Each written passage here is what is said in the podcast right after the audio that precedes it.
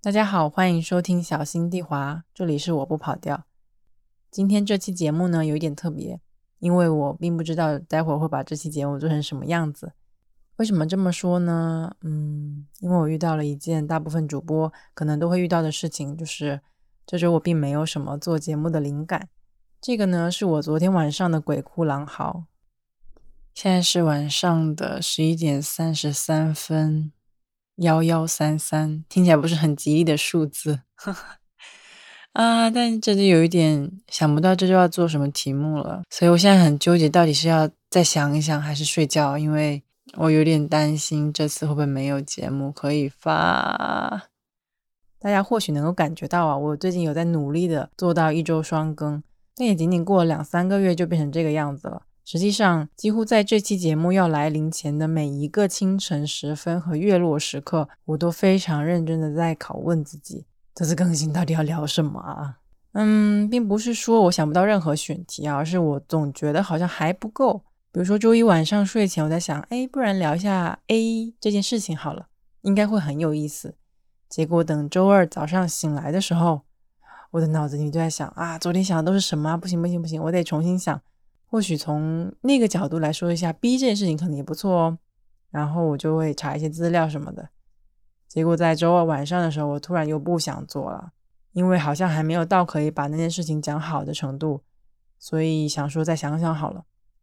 这个过程就有点像我种下一颗种子，然后非常幸运的没有一颗长到我觉得可以收获的高度，或者换句话说，这次的灵感好像没有很灵诶。没有灵到说我可以自信的打开录音机一顿输出的地步，所以我的脑子里面都是不行不行不行不行不行。所以呢，摆在我面前有两个选择，一个嘛，要么我就不更新了，反正之前也不是没有割过的吧，五一的时候。不过似乎人还是想要挣扎一下。第二个呢，就是说我随便抓阄，就凭直觉找一个我大概能够硬着头皮做的选题。我在想。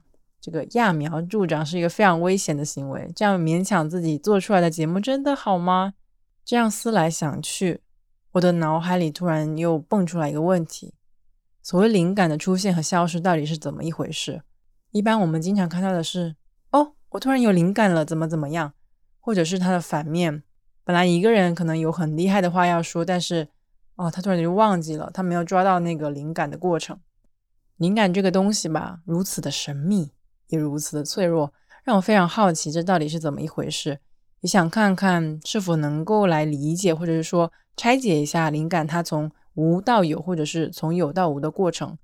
所以这是一期关于灵感的节目，它很神奇，也很脆弱。如果你也好奇的话，那么请跟着我一起来探索一下吧。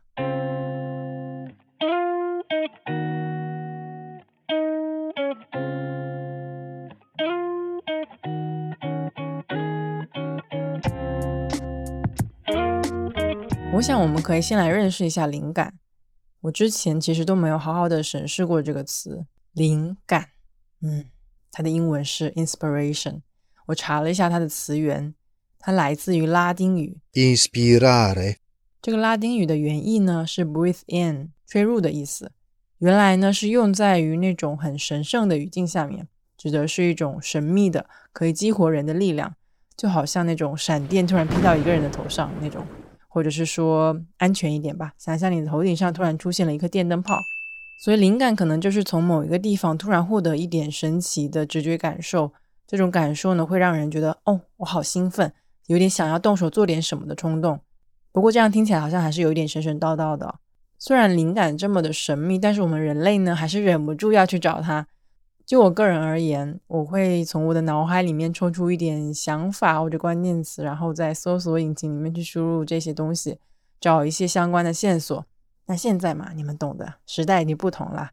这次呢，我有 AI 机器人可以陪我一起头脑风暴一下，或者说给我一点关于灵感的灵感。OK OK，我现在登进去了，然后那就让我来问一下他好了。没有灵感时怎么办？啊，他这么说的。缺乏灵感是一个常见的困境，不过有一些方法可以帮助你克服它。一、改变环境，尝试去不同的地方，换个环境，让你的大脑感受新的刺激。或许会有新的想法。二、转移注意力，做一些不同寻常的事情，例如锻炼、听音乐，或是做一些手工艺品，让你的大脑得到放松。三、学习新的东西。既然我是真的想要找到灵感，或者是说更了解灵感，那我觉得我得试试一下他的建议。第一个呢，改变环境，让大脑感受新的刺激。这一条呢，让我想到了每一个人几乎都可以找到灵感的空间，那就是浴室。好像有一句话是这么说的：每一个人在浴室里面都是哲学家。我认真的想了想，为什么之所以能有这么多奇奇怪怪的想法，大概率是因为浴室几乎是一个绝对独处的空间。但如果你去的是大澡堂，请你跳过我这段话哦。嗯，一个人洗澡，不管你是在浴缸里面泡澡啦，还是在淋浴，就好像。浴室就是一个很人造的，但也有很矛盾的，是一个自然空间。因为这个小小的空间里面，除了你，还有规律的水声，就没有别的了。在那种不具备其他分心条件，而且全身都非常放松的情况下，一个人终于可以进行和自我的对话。就比如说，你可能想到一个很好笑的段子，或者说有一些你一直想不通的问题，你突然就想明白了。但是呢，朋友们，这招我已经试过蛮多次，而且是在我把播客都关掉，或者说完全不带手机进浴室的情况下，我真的觉得我的脑子里面空空如也。我是不是坏了？我的脑子，即使是和自我对话，也只会有我本人在厕所里的一些回音。今天呢，咱们也别勉强在浴室里面当哲学家了，精神漫游，要不还是等下次吧。我们来看看第二个啊。转移注意力，做一些不同寻常的事情，比如说运动锻炼。这个建议呢，和浴室沉思一个很明显的区别是，那我就不能宅在家里了，我得出去走走，动一动，看看花花草草。于是呢，我离开了房间，准备去小区里面溜达溜达。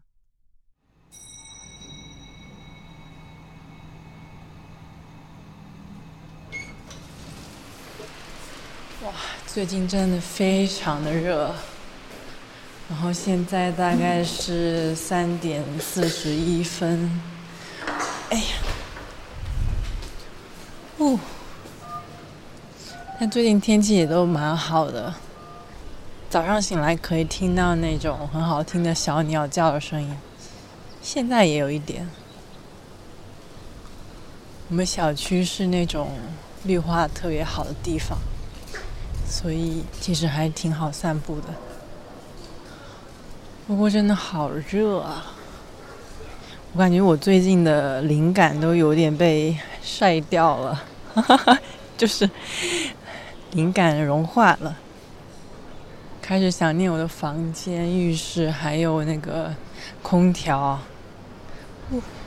我的灵感，请你安息吧，就融化在这个体感。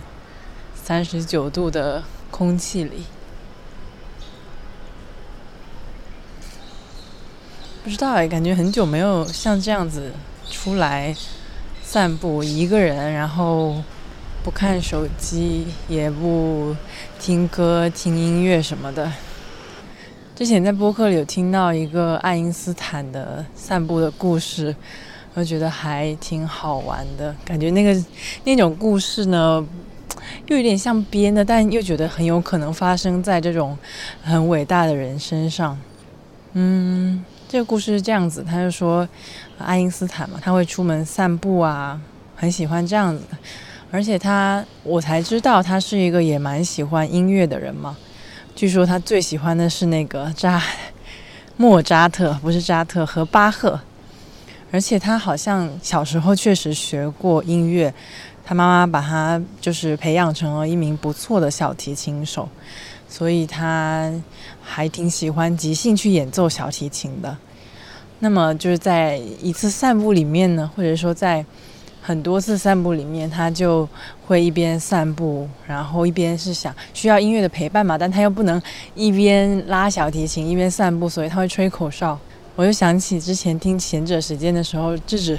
就是也是吹了口哨，哇，这个音准真是非常的好。我我就是一个非常不会吹口哨的人，就是会走音。我感觉是不是跟我就是跑调有关系？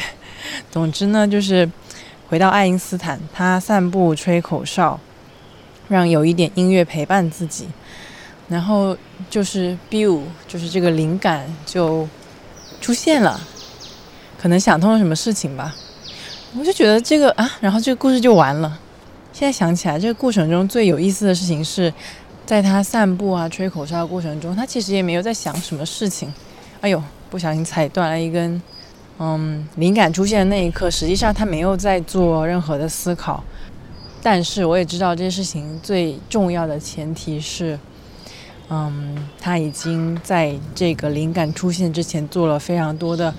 不管是准备啊、思考啊、和别人的交流啊，还是说，呃，累积了很多问题和材料，所以他才可以在一个普普通通的散步里面找到一个灵感，去嗯帮助他完成后面的事情。然后我就在想，你看我这样子，我还要一边散步一边把我的所思所想给录下来，我也太不太不专心了吧。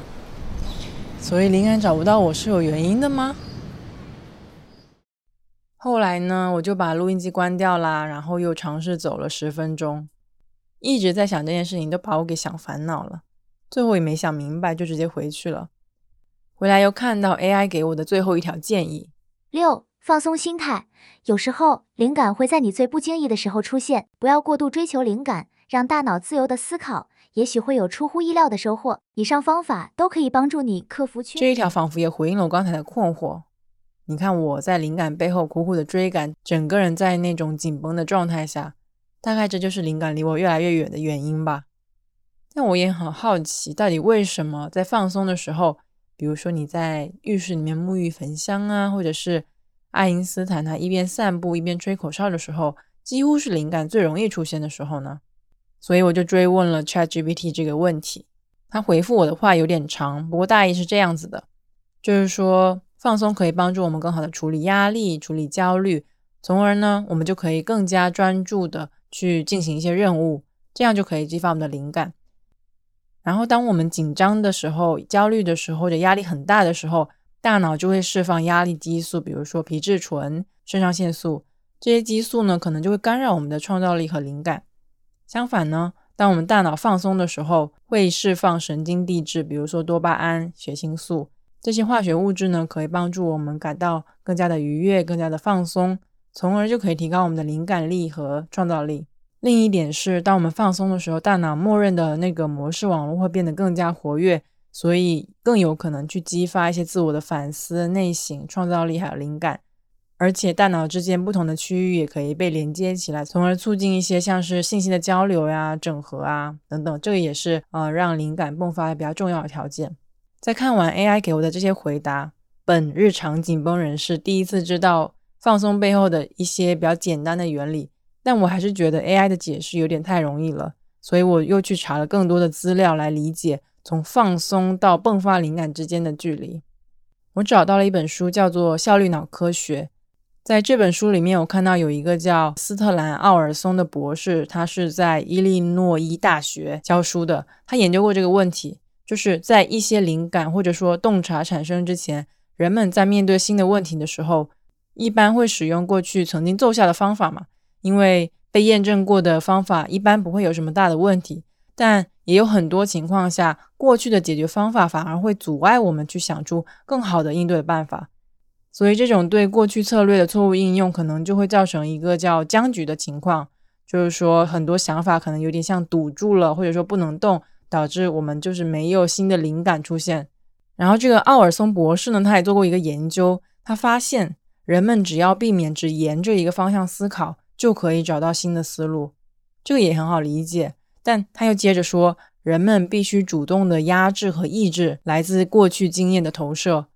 为什么呢？因为只要过去的方法在你的脑海里面占着那种主导的地位，或者是说它一直非常的活跃，那么你所能想到的也只是同一个方法的不同变体，新鲜的想法是没有办法去出现的。我看了之后就觉得，哦，这个理论还挺新鲜的嘛，不是我们经常听到的那种，哎，你可以换一个角度思考，而是说你要抑制住旧思路的活跃。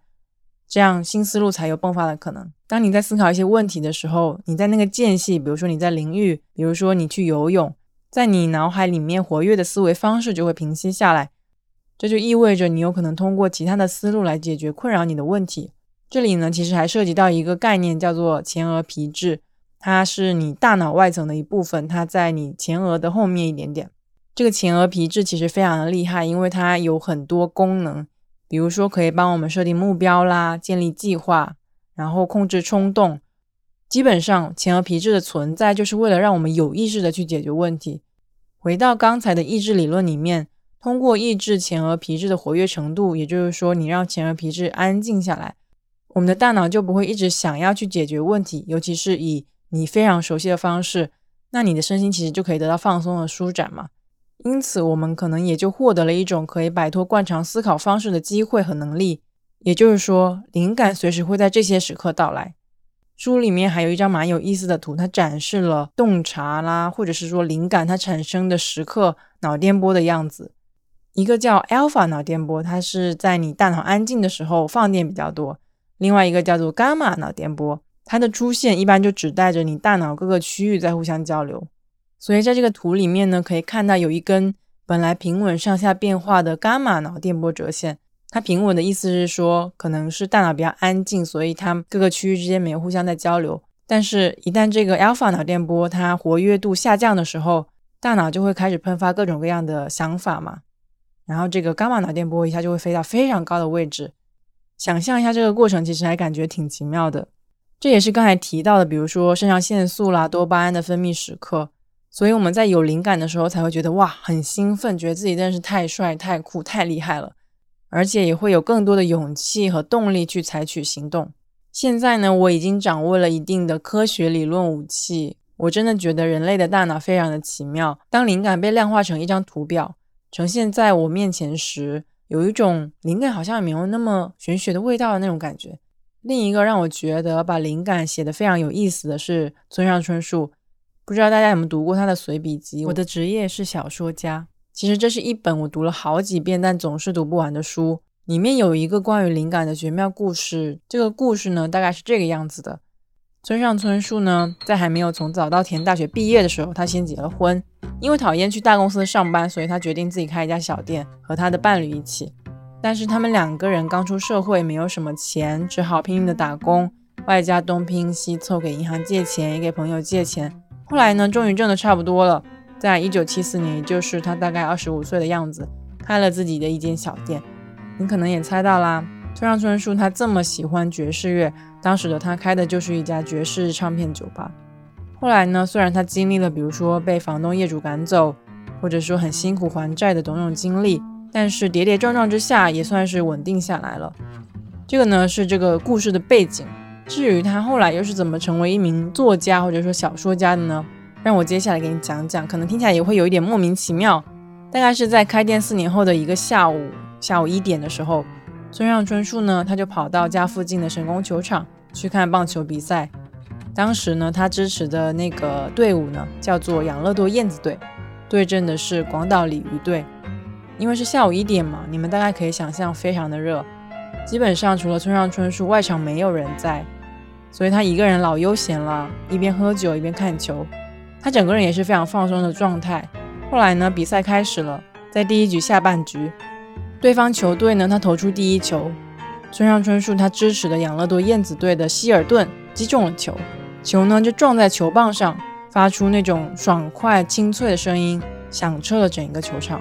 这个时候，村上春树不知道是从哪儿来的念头，他就说自言自语吧，我猜他说：“对了，没准我也能写小说。”这个听起来非常像是我们现在会讲的那种宇宙的信号啊。他是这么描述当时的感受的，那时的感觉我至今记忆犹新。似乎有什么东西慢慢的从天空飘然落下，而我摊开双手，牢牢地接住了它。它何以机缘凑巧落到我的掌心里？我对此一无所知。当时就不甚明白，如今仍莫名所以。理由暂且不论，总之它就这么发生了。这件事该怎么说好呢？就像是天启一般。英语里有个词儿叫做 epiphany，翻译过来就是本质的突然显现，直觉的把握真实。这种艰难的文词，说的浅显点，其实就是某一天，什么东西突如其来的闪现在眼前，于是万事万物为之面目一变的感觉。这恰恰是那天下午发生在我身上的事情。以此为戒，我的人生状态陡然巨变，就是在戴夫希尔顿作为第一击球手，在神宫球场打出潇洒有力的二垒打的那一瞬间。引用完毕。所以呢，村上春树他在比赛结束之后回家就开始写呀写，写出了第一部小说《且听风吟》。但第一稿他自己其实也不是特别的满意哦，所以他读了有点沮丧吧。但又觉得那种他说的天启 （epiphany） 那个突然降临在脑海里面的想法是不想抛弃的，所以他有点剑走偏锋，他开始改变他的思维方式，他就把这个纸啊、钢笔啊都放在一边。搬出了收藏在橱柜里面的英文打字机，想说要不用英文重新写一次小说的开端好了，但保持整体的情节不变，只是表现手法变了。后来他越写越有感觉，就又拿起了笔，把写好的英文又重新翻译回日语，或者是他说是移植回日语，落在纸上，这样子就可以形成那种他自己新的文体，还有新的声音。听到这里，大家会不会觉得很熟悉？村上春树他不仅接了一个那种突如其来的、有点像灵感的东西，而且还在尝试放弃一些大家惯用的方法，来用一种非常全新的方式完成小说。这个也很像我们刚才提到的那个意志理论，就是他不走寻常路嘛，他把笔和纸放在一边，拿出打印机，用英文写作，以此来获得一些新鲜的写作体验。用他的话说，他也是在用自己的方式对那种 epiphany 天启的感觉做出回应。后来，他把那一篇重新写好的小说拿去投稿。在那场棒球比赛之后的一年，一个春天，他投稿的那个杂志社叫做群像，编辑给他打电话，他说：“你的小说闯进了这个新人评选的最后一轮了。”他当时也挺惊讶的，而且也是在那一天，他和他的伴侣在路边捡起了一只受伤的鸽子，然后又不知道突如其来哪里的想法，他说：“嗯。”我肯定会摘取这个群像的新人奖，并且从此成为小说家。后来呢，也如他所愿，凭借着《且听风吟》这一部，本来用日语写过一遍，然后又用英语的打字机打过一遍，结果最后移植回日语的这部作品，村上春树他获得第二十二届群像的新人奖。也因为这次的际遇，村上春树他每每在思考写小说这件事情的时候。他都会想起那种 epiphany 飘然飞落到掌心时候的那个笔触，还有在那一天他被通知他的小说闯进了新人奖评选最后一轮的时候，他不是还遇见了一只受伤的鸽子吗？他还记得抱起鸽子的时候那个体温。我觉得这两种感觉用灵感来描述好像有点太微弱了，有点太渺小了。但是呢，这种不知道从哪里来的想法、信念还有可能性，而灵感之间，我觉得有那种千丝万缕的联系。但老实说，我并不是完全相信村上春树的讲述，因为这一切真的太玄妙了，甚至有一种文字的欺骗性在里面。因为我还是相信，真正让他获得文学新人奖的是他为小说付出的一点一滴的努力吧。过于强调灵感或者是说天启，我觉得反而会模糊这一点一滴积攒出来的能力。或者说，我更想换一个角度来看待一下这个问题，比如说，村上春树一直也有一些写小说的想法。但是呢，在看那一次球赛的时候，因为那一个成功的二垒打，他突然下决心想要做这件事情，或者说他突然有动力做这件事情，也是因为《且听风吟》这部作品得了新人奖这个契机，他开始对自己那种不循规蹈矩的写作方式产生了信心，所以也对能够成为小说家这件事情产生了信念。熟悉村上春树的人应该也知道，他在成为作家之后开始跑步，而且非常热爱跑步。在成为作家之后的大约三十多年吧，他差不多每一天都要跑步或者说游泳一个小时。刚才我们不是说像跑步这样的锻炼其实是可以帮助我们的身体啊或者心理处于一个放松的状态里面吗？可能是因为我本人的肢体经常僵硬的像一块钢板，以及我的心里也有很多那种扭捏的时刻，所以在这个方面我也很佩服他，佩服他能够如此长久的有意识的去锻炼和掌握让自己放松的能力。说到现在，其实我们已经把还挺多方法可以激发灵感的作用聊过一遍了。但其实还有一种，我们刚才也稍微提一下，但没有深入讲的方法，就是我平时最爱用的方法嘛。如果你没有灵感的话，那你就多听、多看、多去跟人家讨论，相信总会有一点灵光是可以闪现的吧。这个方法也得到非常多人的背书，因为强调努力好像是一件最简单的事情。比如说，你找一个讲脱口秀的。李诞他就在脱口秀工作手册里面提到，创作不能靠雷劈，创作要没事自己劈自己。以及他说，工作不能靠灵感，因为专业人士追求的不是流星的高光，而是不管刮风下雨都能有一点点收成。这个完成比完美重要的观点，我还是挺同意的。然后再找一个喜欢唱歌的吧，比如说我这两年还比较喜欢那个乐队告五人，主唱云安就说，写歌不能靠灵感，一天不写就会生疏，写歌要靠大量的阅读。他们私底下经常会去看那种很搞笑的东西，比如说吉娃娃啦、地震研究、首相研究这一些奇怪的粉丝主页，这些都是告五人灵感产生的来源。要这么说，确实是这样，没错啦。空想是没有前途的，但是我又隐约觉得哪里不对。如果让我对自己所谓的知识的累积做一点反思的话，我觉得有很多时候砸在我头上的是一种被动的灵感。我看东西，我去学习，然后吸收这些东西，可以让我产生一些创作的方向或者想法，但是始终动力是不足的，或者是说我还在等更多东西可以出来，所以惰性经常就会打败这一些没有成熟的灵感。我想，我更需要的是一点主动的灵感，意思是说，那些东西真的可以让我动起来，有创造动力的灵感。比如说，因为没有灵感，我查了很多关于灵感的资料，也思考了关于灵感从无到有的过程。现在也在做一期关于灵感的节目，不管做的好不好，我把这个降临在我头上的灵感，试着去把它变成一个现实。就像村上春树说的，他说，第一次写小说，写不好也是当然，但如果硬要写出。显得高明的像模像样的小说反而行不通，干脆什么都别管，什么规则都抛之脑后，让灵感带着自己走就好了。不过我还是没有信心说这期节目做出来会是我认为非常好的节目，但我敢说这是一期在制作过程中我试图和灵感相遇的节目。至于到底有没有相遇，我也说不清楚。总之呢，这是一期我尝试把这个模糊不清的东西、玄玄乎乎的灵感讲述出来的故事。我相信，在这个讲述的过程中，我自己也会对灵感这个东西，不管是祛魅也好，或者是说有更深的了解也好。而且我在想，村上春树的灵光乍现，这属于他自己，对吧？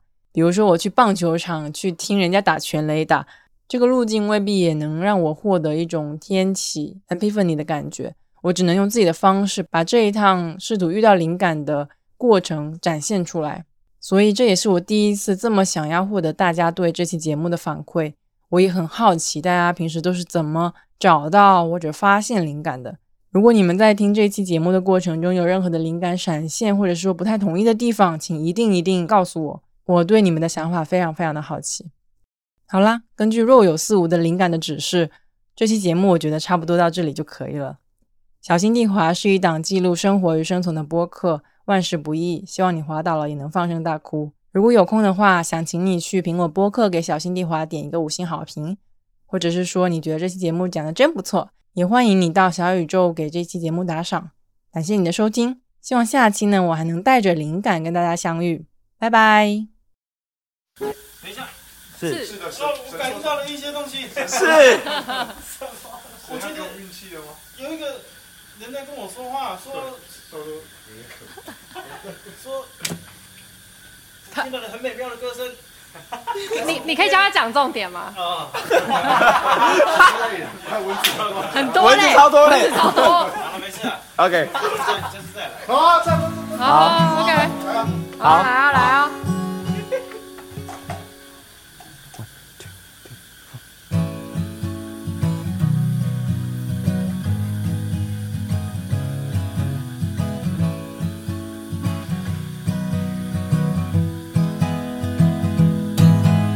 他努力跟随自己的脚步，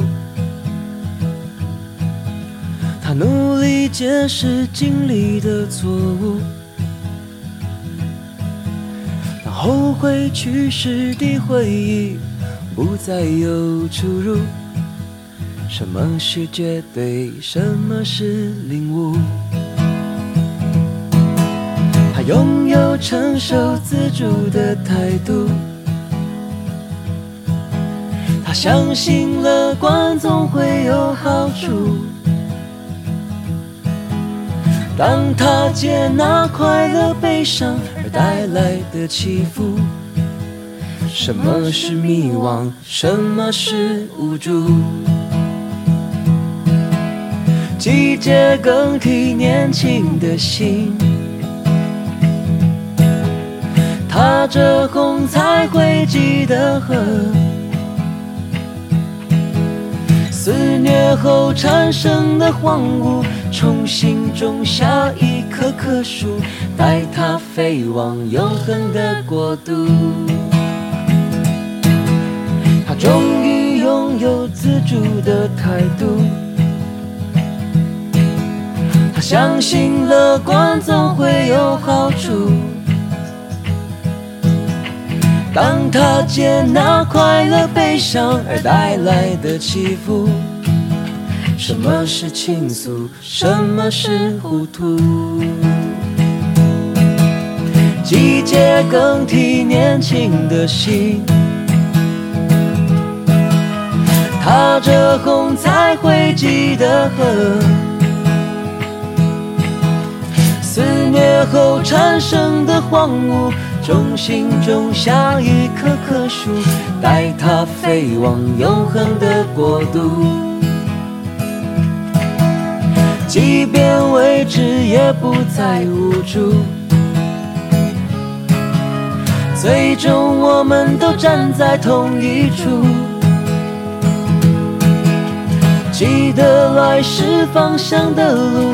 重新开始也不会踌躇。什么是痛苦？什么是祝福？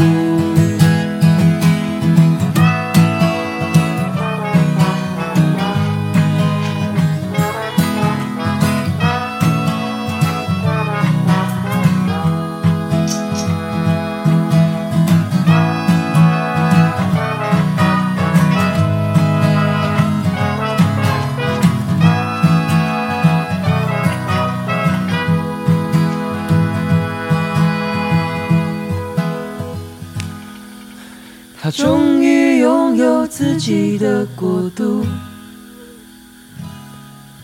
他终于看见理想的额度。这一切其实不太严肃，只是遗忘了认真的付出。什么是岁月？什么是旅途？